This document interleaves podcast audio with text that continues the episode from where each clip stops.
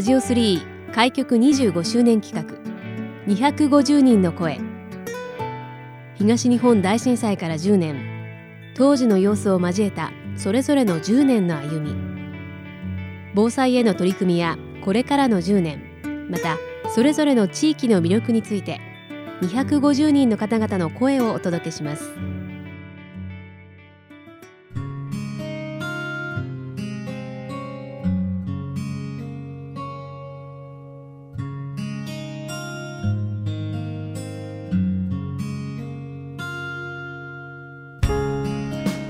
250人の声。え今日はトークネットの門馬美希さんにお話を聞かせていただきます。門馬さんよろしくお願いします。よろしくお願いします。えー、さて、えー、情報のですね様々な、えー、ソリューションなどを手掛けていらっしゃいます。トークネットに今お勤めの門馬さん、えー、今日はですねラジオ3がまあ25周年。そして震災からまあちょうど10年目の年ということで、えー、10年前の当時のお話などをですねいろいろとまた聞いていきたいと思います。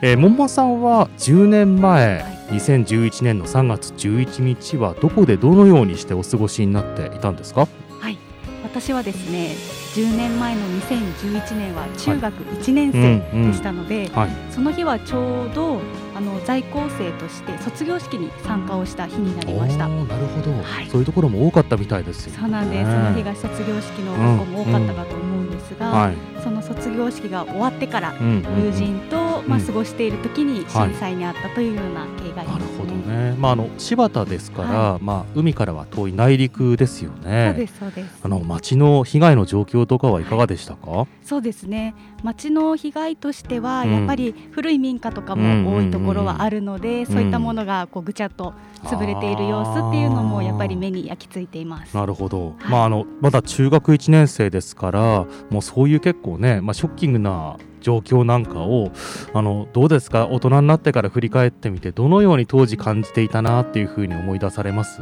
そうですね。当時はただただ唖然としたというか、うん、何かを思ったという感じではなかったように思うんですが、やっぱり10年経ってみて、はい、まあ、感じることはありますね、うん、あのちなみにでもあの午後の時間帯でしたから卒業式午前中に終わって、はい、桃さんあのお家に一旦帰られた。はいですかね。そうですその帰られた後はどうされたんですか？そのご両親がどこにいたとかそういうのはいかがですか？そうですね。うん、帰った後については、うん、両親はやっぱり仕事に出ていたので、まず近くの小学校に避難しようということで向かいました。はい。そこで私弟がいるので、はい、まあ、弟のこともお姉ちゃんとして引き取って、そこからまた自宅に戻ったようななるほどね。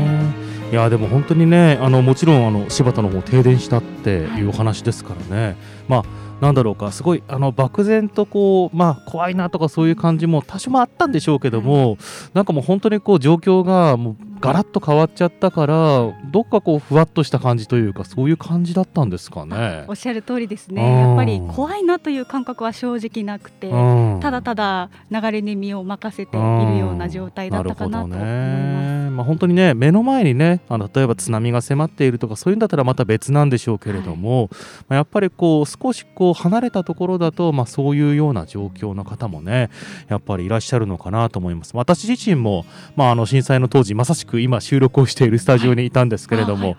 あのもちろんねあの津波のあの衝撃なんかはねあの目の当たりにはしていないんですけれどもそういうところでこう映像とかそういうのでね後から追体験することによってこうね気持ちがまた動くっていうのもあったりしますものね。はい、うんまあ、でも桃さんそうやって、まあ、中学1年生だった当時に、えー、震災を経験されて、はい、でまあその後10年間、まあ、学生生活をねどんどん続けていって今10年経って、えー、トークネットというですね、まあ、あのインフラに、えー、通信に携わるような会社にお勤めになっています、はい、まあ、今年でまあ10年ということにまあなるんですけれども改めてまあ震災から10年っていうふうになってみて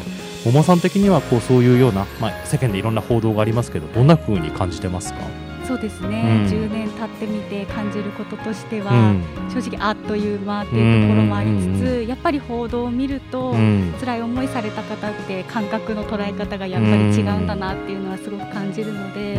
そういったところは、うん、風化させちゃいけないなっていうところは宮城県民として感じるところですね。またあの桃さんあのトークネットという、えーと、例えば、えー回線をねつないで情報やり取りをするような、そういう専用線を扱ったりとかもしくは電話であったりだとかね、い、ろんなそういう通信をするようなサービスを提供する会社にお勤めですけれども、あの仕事上でもやはり例えばそういう災害時の対応とかそういうようなものはあの会社として取り組んだりもしくは勉強したりはされてるんですか？そうですね、うん、しっかりあの基準が定められているので、うんうんうん、万が一のことが起こった時は社員総出でしっかりそういったところに対応する体制が整っております。まあね、本当にあのそういうところでは情報を取り扱うお仕事っていうのはねさっきも言いましたけどもインフラの一つになっていますからね、まあ、そうやってね皆さんが一生懸命取り組んでいるっていうのをお話を聞いて私も安心だなというふうに思う部分があります。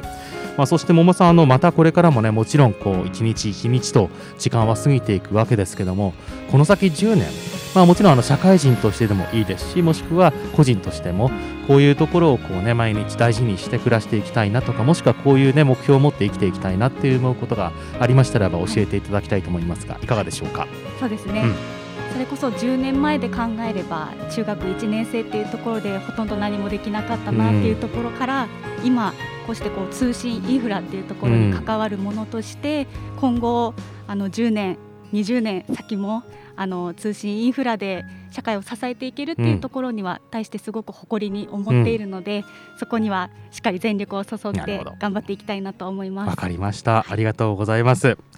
えー、といったわけで、えー、今日はですね、え東北のですねさまざまな通信インフラを支えていらっしゃいます、えー、トークネットから門馬美希さんにお話を聞かせていただきました。門馬さんありがとうございました。ありがとうございました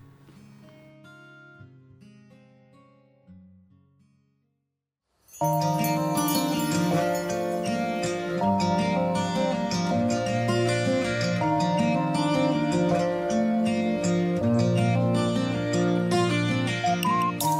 ジオ3開局25周年企画。250人の声。ラジオ3のホームページからもアーカイブでお楽しみいただけます。どうぞご覧ください。次回の放送もお楽しみに。